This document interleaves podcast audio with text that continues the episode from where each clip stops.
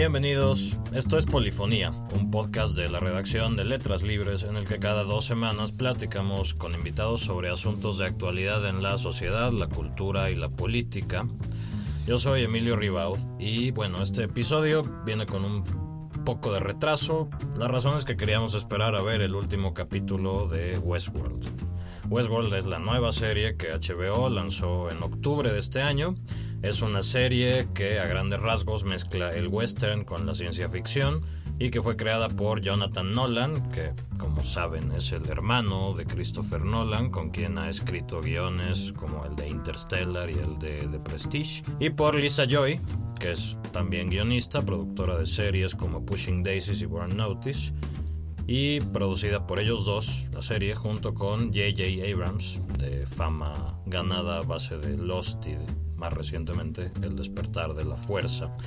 Es una serie basada en la película del mismo nombre de 1973, escrita y dirigida por Michael Crichton. La serie trata de un parque de diversiones ambientado en el viejo oeste, que está poblado por robots llamados anfitriones, robots de apariencia humana programados para satisfacer cualquier deseo de los visitantes humanos, los llamados huéspedes, que también están impedidos los robots por ese mismo programa para lastimarlos en serio, ¿no? Los humanos pueden hacer lo que quieran en el parque, los robots solo pueden aceptarlo pasivamente. La serie se ha dedicado más a examinar lo que entendemos por conciencia, lo que entendemos por libre albedrío, lo que entendemos por espectáculo.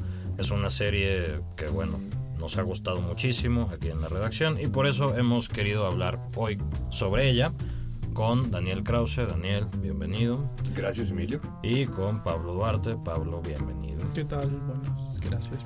Antes de seguir, una advertencia para quienes nos están escuchando. Aunque vamos a ser cuidadosos, esta conversación muy seguramente contendrá spoilers. Haremos todo lo posible para que no.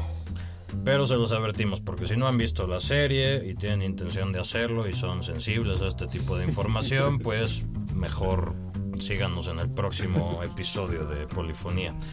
Em, cuando se anunció Westworld, se lanzó bajo esta idea de que iba a ser la nueva Game of Thrones de HBO, la nueva gran serie, la nueva gran producción, pero que esta vez que tenía la promesa de hacer lo que Game of Thrones hizo por el género fantástico para la ciencia ficción, revivirlo de alguna manera, volverlo a colocar en el mainstream.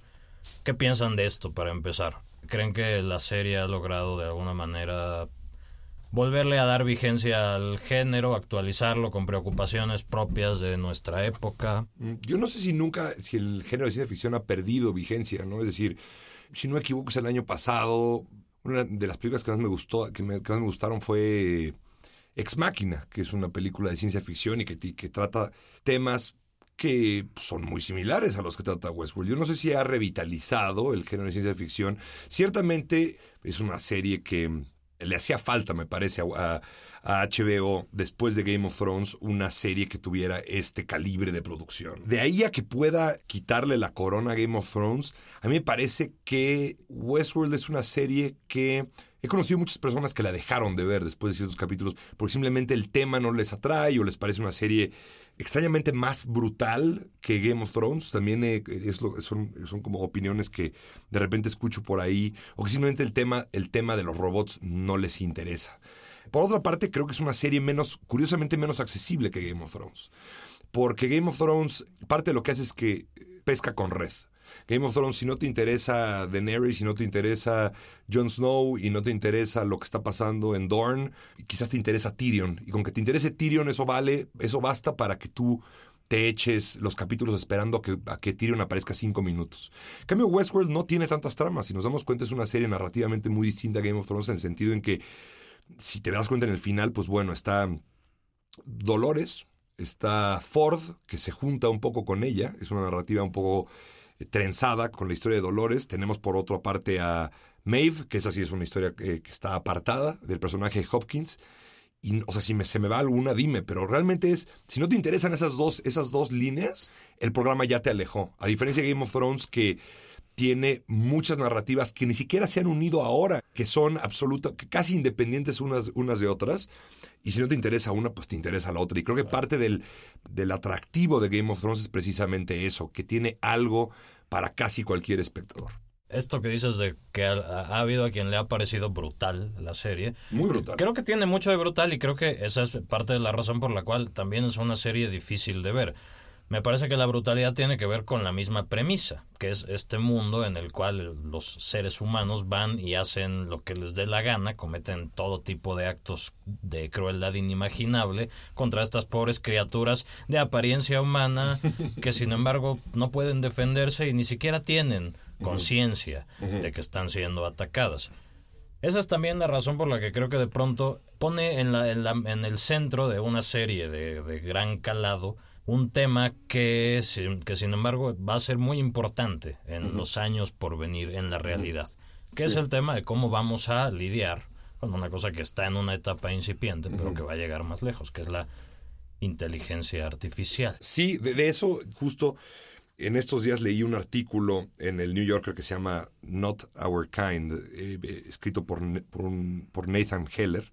Se publicó la semana pasada. Si les interesa, yo se los recomiendo muchísimo. Donde habla acerca del dilema ético de nuestras responsabilidades con las criaturas que nos rodean. Por un lado, los animales, y habla del caso de Harambe, el gorila. Y de ahí brinca y menciona Westworld hablar de nuestras responsabilidades en función de los robots. Para aquel que le parezca descabellado lo que ocurre en Westworld, pues una, anécdota que menciona el artículo me parece que, ilustra qué grado no es descabellado, ¿no? Y cuenta la historia de un robot que se llama Hitchbot, que viajó, estaba programado simplemente para alzar el pulgar y tomar rides para ir eh, de un lado a otro de Europa y para un lado a otro de Canadá. Y luego decidieron hacer lo mismo en Estados Unidos y mandarlo de Massachusetts a San Francisco. Al cabo de, un día, los programadores de Hitchbot perdieron la señal. Finalmente lo encontraron en Filadelfia, decapitado contra un muro, con los brazos de fuera. Es decir, que después de, haber, de haberse subido a una o dos o dos camionetas o dos coches, no sabemos, alguien lo, lo, destrozó, ¿no? Y estamos hablando de un robot que ni siquiera se parece a nosotros. Uno pensaría que, bueno, si el robot se llegara a parecer más a nosotros, como es el caso de los robots de, West, de Westworld, nuestra empatía sería mucho mayor. Yo más bien creo, y sobre todo leer, después de leer ese artículo, que sería al revés, es decir, que eh, porque probablemente los veríamos como una amenaza, porque atentarían contra nuestros propios intereses, ¿no? Como los robots ya atentan contra no hay que irnos a la amenaza de que nos de que nos maten, como es la amenaza que de alguna manera se plantea en Westworld, sino la amenaza de que te quiten tu trabajo. Entonces, podría parecer que lo que está planteando Westworld es muy descabellado, pero después de leer la anécdota de Hitchbot que les acabo de platicar, pues yo más bien llegué a la conclusión de que el dilema ético de nuestro trato con los robots se va a poner sobre la mesa y yo no creo que deba poner sobre la mesa en 10 años. Yo creo que lo vamos a tener que acabar hablando realmente muy pronto. No sé qué opinan. A mí lo que me pasó con respecto a esto, viendo la serie, es que los primeros capítulos me costó trabajo que me importara. Porque precisamente pues estás bajo la idea de que son estos robots que viven dentro de loops que repiten una y otra vez. Son, tienen apariencia humana, pero al final no son humanos. Y, y si es, los matan, los vuelven a ensamblar. Exacto. Es, no, hay, no, hay, no hay nada en riesgo realmente en esos primeros capítulos para uno como espectador. Conforme la serie avanza, el grado de involucramiento emocional con ellos va creciendo, ¿no, Pablo? Sí, totalmente de acuerdo con, con esa idea. Y creo que también una de las cosas que hace, o, o haciendo eco de lo que decían los dos que la película original en la que se basa esta serie, el detonante de la problemática sea un virus informático en los en esa época y que esta sea la toma o no de conciencia de los de los robots sirve también como una especie de prueba de dónde estamos poniendo las ansiedades en este momento, ¿no? O sea, hace veintitantos años, treinta y tantos años que salió la película, este, pues el virus informático era realmente, si no una realidad, por lo menos una amenaza muy latente este, en el estado en el que estaban las computadoras en ese momento, ¿no? Y ahora, si bien tenemos el ejemplo de Hitchbot, uh -huh. tenemos el ejemplo de los chatbots también, este, que sirven para engatusar tanto amantes muy fogosos que quieren a toda costa entablar relaciones virtuales con alguna persona y terminan siendo este, engañados por un bot de computadora como sucedió con se reveló después de que saliera el, hack de Ashley Madison, que había una gran cantidad de chatbots engatusando personas y chatbots para vender, vender, este, ofrecer servicios y demás. Si bien estamos muy avanzados, pues el nivel de desarrollo que plantea eh, Westworld está lo suficientemente lejos como estaban los virus Ah, eh, sí, claro. en, en aquella época, ¿no? O sea, es un sirve como un buen termómetro de dónde estamos poniendo la ansiedad este, en este instante. Y como que por lo mismo la relación que uno como espectador entabla con, el, con los personajes se vuelve peculiar porque son, digamos, como dos capas de personajes, ¿no? Pensaba que una manera de tildar a los hermanitos Nolan son como los hermanitos caja china, ¿no? O sea, todo el tiempo están armando estas tramas en las que hay una trama dentro de la trama y dentro de esa trama ponen otro pequeño misterio. Pienso en Memento y pienso en este Inception. Hay un maridaje perfecto entre el modo en el que estos, en el que Nolan, Joy Y Abrams. narran y el modo en el que esta historia pide ser contada, ¿no? En el que esta ansiedad pide ser contada. Es decir, o uno de los grandes dilemas de la conciencia y de la inteligencia artificial y, la toma de conciencia está en cómo determinar realmente si esa si lo que tiene uno enfrente es una máquina y si lo que tiene si esa máquina que tiene uno enfrente es consciente, ¿no? Y entonces como que ese juego de cajas chinas que uno pondría en operación en la vida real, uno lo pone en la serie y se vuelve un poco irritante, un poco molesto. Yo no sé, a mí también me parece que, que por ahí está el asunto y coincido contigo que no estaba fácil entrarle con los dos, pues. Yo creo que en efecto es interesante lo que dices de qué tan lejos estamos. Yo creo que estamos muy lejos de que un robot sea absolutamente indistinguible de un ser humano. Creo que estamos lejos de eso.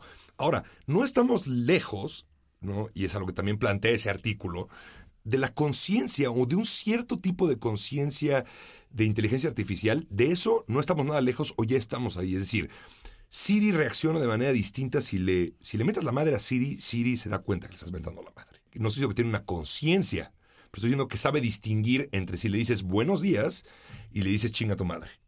Y ya eso te habla de cierta complejidad. En el documental Lo and Behold de Werner Herzog, Werner Herzog entrevista a, unos científicos que tienen unas, unas cajitas realmente muy sencillas en apariencia, que son robots que juegan fútbol. Y juegan fútbol increíblemente bien. Se pueden pasarse la pelota, meter gol y demás. Y estas cajitas ni siquiera son capaces de hablar o decir que, o, responder como Siri responde. Y sin embargo, Herzog le pregunta a uno de estos programadores, ¿tú quieres a la, o sea, la cajita esta que creaste para jugar fútbol? ¿La quieres? Y el tipo responde, sí, por supuesto que la quiero.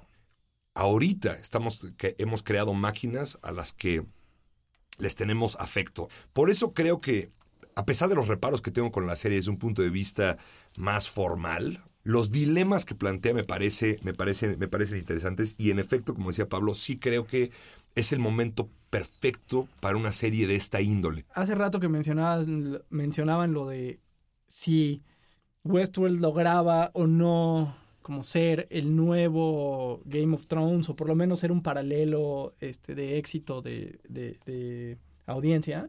Una de las cosas que me parece sorprendentes y muy muy meritorias de esta serie, es justo lo que decías, como Game of Thrones tiene algo para todos, ¿no? Comic relief en algún momento, o sea, hay cosas graciosas, hay intereses románticos, hay eh, escenas de sexo al por mayor, hay batallas, digamos, hay para todos gustos, que acá sea narrativas tan apretadas, tan enredadas y al mismo tiempo que requieren de tanta atención para que te... O sea, si no te involucras emocionalmente, los descargos emocionales son, son menores, son muy po son pocos, sobre todo en los primeros capítulos y yo creo que por eso cuesta mucho trabajo este, empezar. Qué raro, porque ¿no? a mí los primeros dos capítulos de Westworld, me a mí me parece que el piloto de Westworld mm, es, es, un bueno. piloto absolutamente excepcional. Eh. En serio me parece, me, me, parece eso a mí y el, el, la confrontación entre el padre, entre comillas, de Dolores,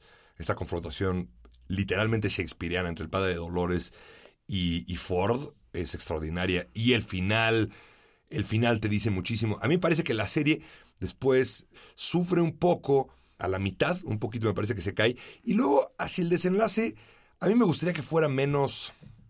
Me gustaría que, los, que, que, entendieras cosas sin que los personajes te lo tuvieran que deletrear. Sí. A mí, eh, y el último capítulo en particular me parece que de verdad padece ese problema, ¿no? Eh, padece esa bronca, ¿no? Sí, me parece que un guionista menos verboso que Nolan, que Nolan tiene eso en todos sus guiones, ¿no? Podría darte a entender eso sin necesidad de, bueno, ahora te voy a explicar a ti, Dolores, y por, y por ende a la audiencia todo lo que estamos, todo lo que está ocurriendo. Bueno, nosotros queríamos que tú ganaras conciencia y por eso me parece que sí llega un momento donde eso se vuelve muy farragoso, se puede volver agotador. Y me parece que eso sí, a mí me lleva directo a las taras, los defectos que yo le veo al cine de los, de los Nolan, que cada vez son más así. A mí Interstellar en particular me, me choca, ¿no? Pero... Pero vaya, eh, la acabé disfrutando muchísimo. No me estoy diciendo que eso me parece un defecto que ojalá le pudieran, pudieran pulir para la segunda temporada. Es una crítica que hacía bastante en ese sentido. Que el problema de la serie es que llega o demasiado tarde o demasiado temprano. Que si, que si de lo que se trata es de contar la historia de cómo estos robots, de, cómo fue el viaje interior de Ford para pensar en la conciencia de los robots y cómo fue como todo el preámbulo que, que llevó a este momento decisivo, pues no nos contaron nada de eso. interesante. Y si lo que nos quieren contar es, es, lo que viene después del final de la temporada y lo, lo, que desencadenó toda esta temporada, pues tampoco nos lo están contando. Eso va a pasar en la segunda temporada. Entonces, toda esta temporada acaba siendo realmente un largo prólogo a lo que va a pasar después, que, que es ya pues la consecuencia de la toma de conciencia de los robots. Y tal vez eso ayude a entender por qué de repente fue se siente farragosa y de repente se siente que estuvimos dando vueltas en círculos en torno a una idea que probablemente habría podido contarse en dos capítulos. Yo creo que tiene su sentido el hecho de que hayamos estado dando vueltas en círculos, porque esas vueltas también reflejan las vueltas que los personajes estuvieron dando para llegar a lo que tenían que llegar. Y la naturaleza del, del, famoso laberinto. Exactamente. Y también un poco y que a mí eso me parece muy meritorio, un cierto melodrama similar al melodrama de ciertos westerns, pues. O sea, me parece que esa como verbosidad y ese, ese engolamiento y ese regodeo con contar la historia, con ser muy paisajista, con ser muy descriptivo, con ser muy explicativo, como que me recordaba a ciertos westerns que lo logran no necesariamente con la voz, sino con el paisaje, con estos grandísimos paneos, estos grandes recorridos, digamos, como que hay un paneo argumental, pues, que me parece que al estar, digamos, disfrazado de western, le viene también bien, pues, o sea, como que es una, una manera de entablar una relación más profunda con una con algo que pudo haber sido simplemente un tópico, pues, o sea, queda claro que o sea, esta historia en particular está bien que se cuente aquí y si la cuentas en un parque de diversiones medieval igual no se traduce igual, pues no no no sería la misma. Pues, estoy, de acuerdo, estoy de acuerdo y sin embargo, parte de lo que me parece muy notable de ese primer capítulo es precisamente que une las convenciones o ciertas convenciones del género de ciencia ficción, en particular del género de ciencia ficción que tiene que ver con robots, con convenciones muy bien vistas y muy bien trabajadas del western. Y te mezclas las dos cosas y a mí me causó casi un cortocircuito. Es decir, incluso yo sabía eh, que había robots, pero cuando te presenta a Dolores y a Teddy, que Teddy pues, es un arquetipo del, western y demás, y después irrumpe el, elemento de ciencia ficción y del hombre de negro de Ed Harris, en, evidentemente él viene desde el género de ciencia ficción y los aunque también un poco el western, y Teddy y Dolores están dentro de las convenciones del western, a mí eso me pareció muy afortunado. A medida que la serie avanza, a mí me hubiera gustado que se apegara aún más a las convenciones del western. Y me parece que cuando lo hace y cuando explota el hecho de que en sí el parque es una narrativa del western, es decir, es una, es una recreación de convenciones del western, porque eso es el parque. A mí eso me gusta mucho. a mí me, gustaría, me hubiera gustado ver a más personajes que me remitían a John Wayne, que me remitían a Gary Cooper. Es decir, que me, que me hicieran sentir, porque eso es parte, insisto, es parte de la naturaleza de la serie, que estamos viendo algo creado. No estoy hablando de Jonathan Nolan, estoy hablando de, de, Robert Ford, de Anthony Hopkins, y del guionista inglés odioso, que me parece un personaje no muy bien, no muy bien delineado. Pero de ellos dos están creando una representación física de las convenciones de un género cinematográfico. Y a mí me parece que de repente a la serie se le va, que está fincada en esas convenciones cinematográficas y en ese viejo este o en ese imaginario del viejo este que todos tenemos en la cabeza. En fin, nada más es un motivo por el cual me parece que en particular el piloto y el segundo capítulo están son, eh, como dije, muy notables. No sé si tiene eso que ver mucho No, con, lo, no, con lo- total. con- con lo que decías. No, totalmente. A mí justo me parece que, o sea, la vara estaba realmente alta porque veníamos de experimentos como aliens contra cowboys, ¿no? O sea, vaqueros contra Claro, aliens. cla- eso, Es eso, decir, eso- eso era la mayor, la mayor mezcla de no una había convención manera. y otra. O este, esta otra de el Wild Wild West, o no me acuerdo cómo se llama la que que también es eso. Este, Claro. es Will Smith y no sé quién más, ¿no? Este, Salma Hayek y Kenneth Branagh. exactamente. Exactamente. Klein, Kevin. Kevin, Kevin Kline. Klein, ¿cierto? Claro.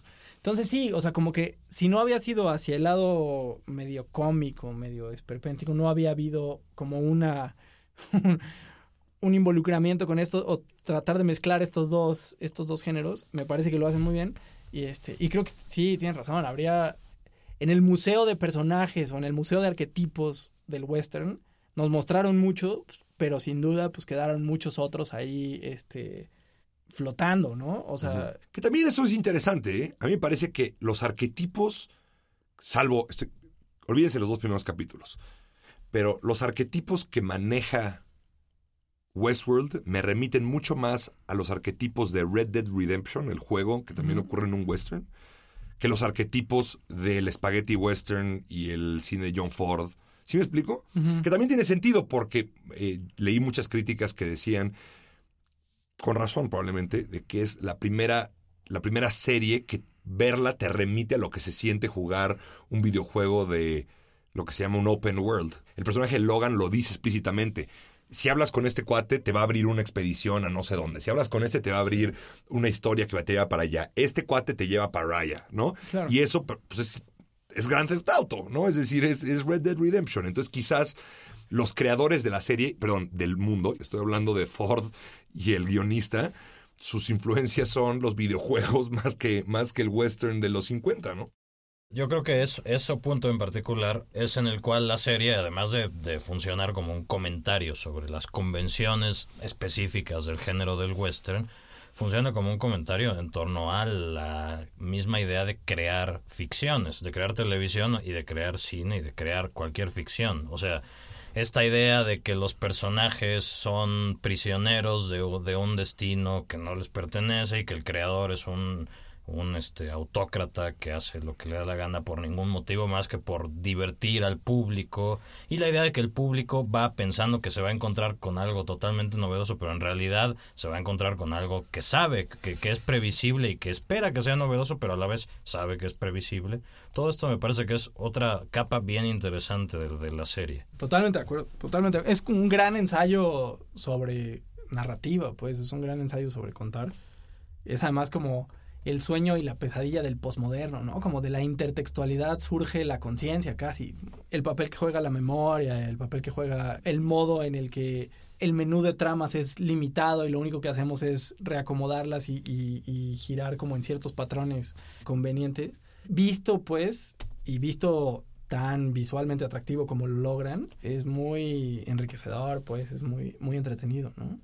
Una de las cosas que no sé si a ustedes les llame la atención o no, a mí me llamó la atención el papel preponderante que tomó otra vez el descubrir cosas sobre la trama, fuera de la trama, el, anti- el, el papel que tuvo, digamos, el espectador como detective. Eh, me pareció que, volvi- que regresó ese fenómeno este, después de estar latente o estar disminuido en otras producciones. Antes de Game of Thrones, me acuerdo pues ese boom cuando el podcast Serial, por ejemplo, que otra vez surgió esa, ese furor por participar de otra manera. Y me parece que Nolan, Joy, la producción en general y J.J. Abrams me parece que lo ha hecho muy bien dentro de la pantalla, pero ahora lo hicieron bien también fuera de la pantalla. Crearon un par de sitios de internet, este uno que se llamaba Discover Westworld y otro que se llamaba Delos Incorporated y podías en uno podías interactuar, podías este ver los paquetes que había y la madre. Este, ahora si se meten a ellos se encontrarán con revelaciones también particulares que tienen que ver con en qué se quedó este, esta primera temporada. Pero no les llamó la atención pues ese fenómeno. A mí, sí- a mí sí, sin duda, sin duda, a mí, yo nada más espero, la verdad es que la primera temporada me dejó muy esperanzado con respecto a esto que voy a decir, Yo de verdad espero que jueguen ese juego, que es inevitable quizás para atraer a una audiencia del tamaño que quieren, que le entren en ese juego, pero no cedan absolutamente a él. A mí me preocupa mucho, yo leí, cometí el error, me parece, de leer muchos, muchos sitios que intentaban adivinar qué iba a ocurrir. Todos le atinaron. Sin falta. Todos le atinaron, pero le atinaron desde el tercer capítulo. Es impresionante. A mí me, me acabaron volando eh, los grandes giros de tuerca porque yo me metí a leerlo. A mí me da mucho miedo que Nolan, Joy y Abrams se hayan dado cuenta que la gente había, o los sitios como Reddit y demás, se habían dado cuenta de estos giros de tuerca y entonces quieran fincar aún más la narrativa en la segunda temporada en este tipo de sorpresas. Porque ese camino, sin falta, lleva a terrenos lost, donde abres y abres y abres y abres preguntas y o las respondes y las respuestas son descabelladas y poco satisfactorias, o no las respondes nunca y entonces el que acaba perdiendo es el espectador. A mí no me llama la atención la serie, no me, de verdad no, no me preocupa mucho saber quién es Android y quién no es un Android. Ese tipo de preguntas a mí francamente no me llama la atención porque sé que invertirle tiempo a eso, en el fondo es es perder el tiempo un poco. A mí me llama la atención más bien las preguntas que provoca, que suscita el programa, invertir emocionalmente en los personajes. Y creo que lo contrario, que es nada más atender a, esto, a estos grupos que están como buscando acertijos, lleva, como dije, pues no sé, a series que nada más son puros, puros enigmas como Lost. Acuérdate, o mejor no te acuerdes, de lo que era ver Lost. Te arrastraban un misterio un misterio imbécil, francamente, como que estaba abajo de la escotilla, te lo arrastraban por 10, por 10, no, por 15 capítulos. 15 capítulos que hay abajo de esa, escotilla. Entonces toda la gente estaba preguntando, sin tener ningún argumento además para pensar, o sea, abajo de esa escotilla podía estar un dinosaurio, podía estar este, un grupo de cristianos fanáticos, podía estar lo que fuera realmente, ¿no? Comparemos eso con Westworld. Westworld la verdad es que sus misterios estaban bastante contenidos, incluso el hecho de que fueran evidentes, yo lo que estoy queriendo decir es que a mí me gusta que hayan sido evidentes, me gusta que la temporada no haya estado anclada en esos misterios sin el hecho de que de que si te, si, si te parecían satisfactorios, la serie, te, la serie te gustaba, y si no cumplían, entonces la serie te decepcionaba. A mí me gustó mucho cómo los manejaron esa temporada, por eso digo, digo que me deja esperanzado. A mí lo que me da miedo es que la segunda temporada dependa más de estos misterios, te incluya más de estos misterios y se pierda todo lo que hicieron bien en esta primera temporada. ¿Me explico? Hablábamos ya de lo bien hecha que está la serie en general, la fotografía es estupenda, el diseño de producción es estupendo, algo que a mí me parece que es verdaderamente magistral y que además juega un papel narrativo muy importante, es la música. Estos covers de pianola, de canciones de Radiohead, de canciones de Soundgarden.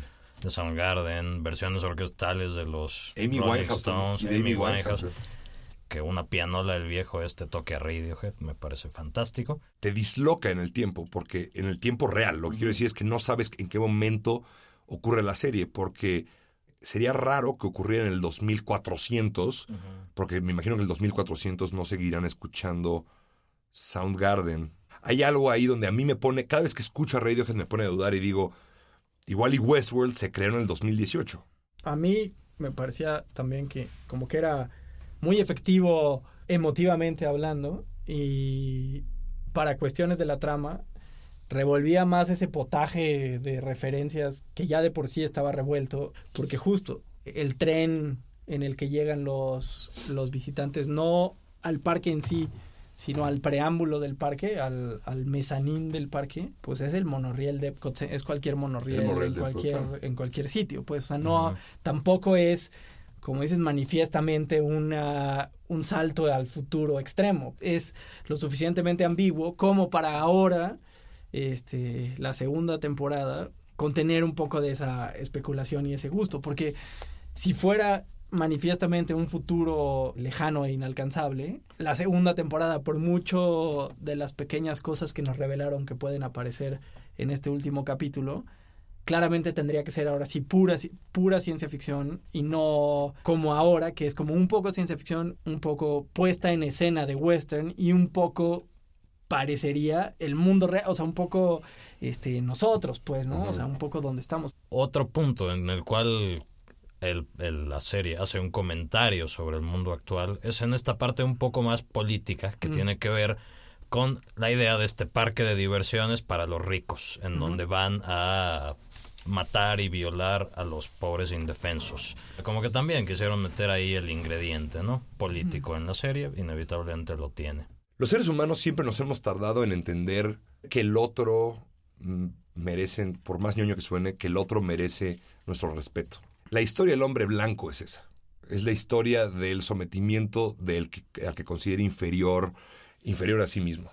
En ese sentido, me parece que Westworld, en sus mejores momentos, el comentario que hace acerca del trato que hacemos a lo que consideramos nuestros inferiores va más allá de los derechos de la inteligencia artificial, sino nos provoca reflexiones acerca de el trato que el hombre blanco, fíjense por cierto, la cantidad de millonarios de tez blanca que van a torturar, matar y violar a robots. Y uno pensaría, de nuevo, qué descabellado. No es descabellado. Es decir, los, la historia del hombre blanco es la historia de, un, de ese sometimiento sin cuartel a toda la raza que no se asemeje a sí misma. Y eso sí, eso, pues hasta cierto punto, si nos queremos poner interpretativos, sigue teniendo relevancia pues, en 2016 más que en cualquier otro año en el de la historia, al menos de la historia reciente, pues. Sí, no, yo también estoy de acuerdo. Me parece que era inevitable meter el componente político. Era inevitable meter el componente justo como de la disparidad, de la crueldad, de el trato a los otros. Me pareció que también digamos, no, no lo volvieron más político de lo que, de lo que fue, digamos. se, se, se, limitaron a un, a una embarradilla. Ajá. Pero. Hacen bien, por cierto. No sé hasta qué punto lo tienen reservado para la siguiente temporada. Cuando justamente esta fue una puesta en escena de el sometimiento de, por decirlo de alguna manera, de una especie a otra, ¿no? Y terminamos con para llamarlo de alguna manera, y perdón por el spoiler, con la revuelta o la liberación de una especie frente a otra. La historia también está llena de esas revueltas, este, desde cosas más, menos trascendentes como Espartaco y los gladiadores, hasta este, todas las luchas por los derechos civiles y demás en el mundo. Pues. Entonces, digamos, lo interesante, o una de las cosas interesantes que a mí me tiene muy eh, esperanzado de esta segunda temporada es ver cómo, qué van a hacer con ese componente, digamos, de qué pasa después de la primera revuelta. Claro. Jeffrey Wright es un extraordinario actor. Jeffrey Wright es un extraordinario actor. Yo no creo que sea coincidencia que el hombre que interpreta al creador empático con las, con, con, las, con las criaturas a las cuales somete o sometería, y por otra parte al esclavo, esos son sus dos personajes, es un hombre negro. A mí no me parece que sea una coincidencia. Eh, yo le podrían haber escogido para el personaje de Arnold, podrían haber escogido a, yo qué sé, a un, a un montón de, actores, digamos, como Hopkins, ya sabes, estos británicos blancos, canosos, y se fueron con algo, parece estereotipo, este arquetipo, un actor poco convencional. Yo no creo que haya sido coincidencia, y creo que ahí también hay un comentario político que lo dejo, lo dejo ahí para que, para que nuestros escuchas lo interpreten como quieran, ¿no? Pero a mí me parece que es que ahí hay algo, hay algo interesante, sobre todo si tomas en cuenta a los dos personajes que, que interpreta y que uno de ellos es pues, un esclavo. es, el, es el esclavo de Ford. Bueno, para terminar, en Rotten Tomatoes, Westworld tiene 8.2 sobre 10 de calificación en Metacritic 74 de 100, como un ejercicio absolutamente innecesario. ¿Cuál es la calificación que le ponen ustedes? Casi 9 o 9. Sí. alto, ¿eh? Con todo y con todas esas partes donde nada más te da ganas de que se callen.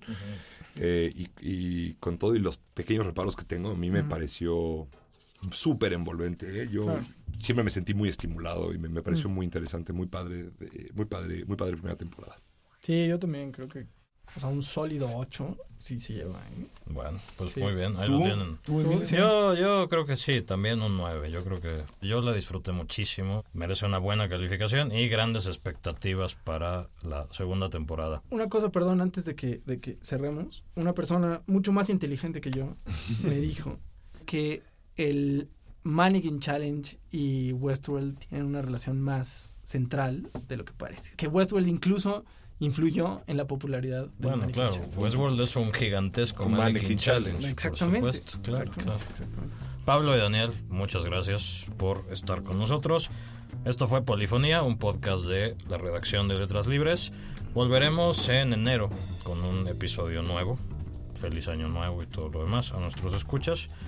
Mientras tanto, pues pueden suscribirse a este y a otros podcasts de Letras Libres a través de iTunes, de Stitcher, de SoundCloud, de cualquier plataforma de distribución de podcast que ustedes utilicen. No dejen por favor de compartirnos sus comentarios y sus valoraciones y gracias por escucharnos.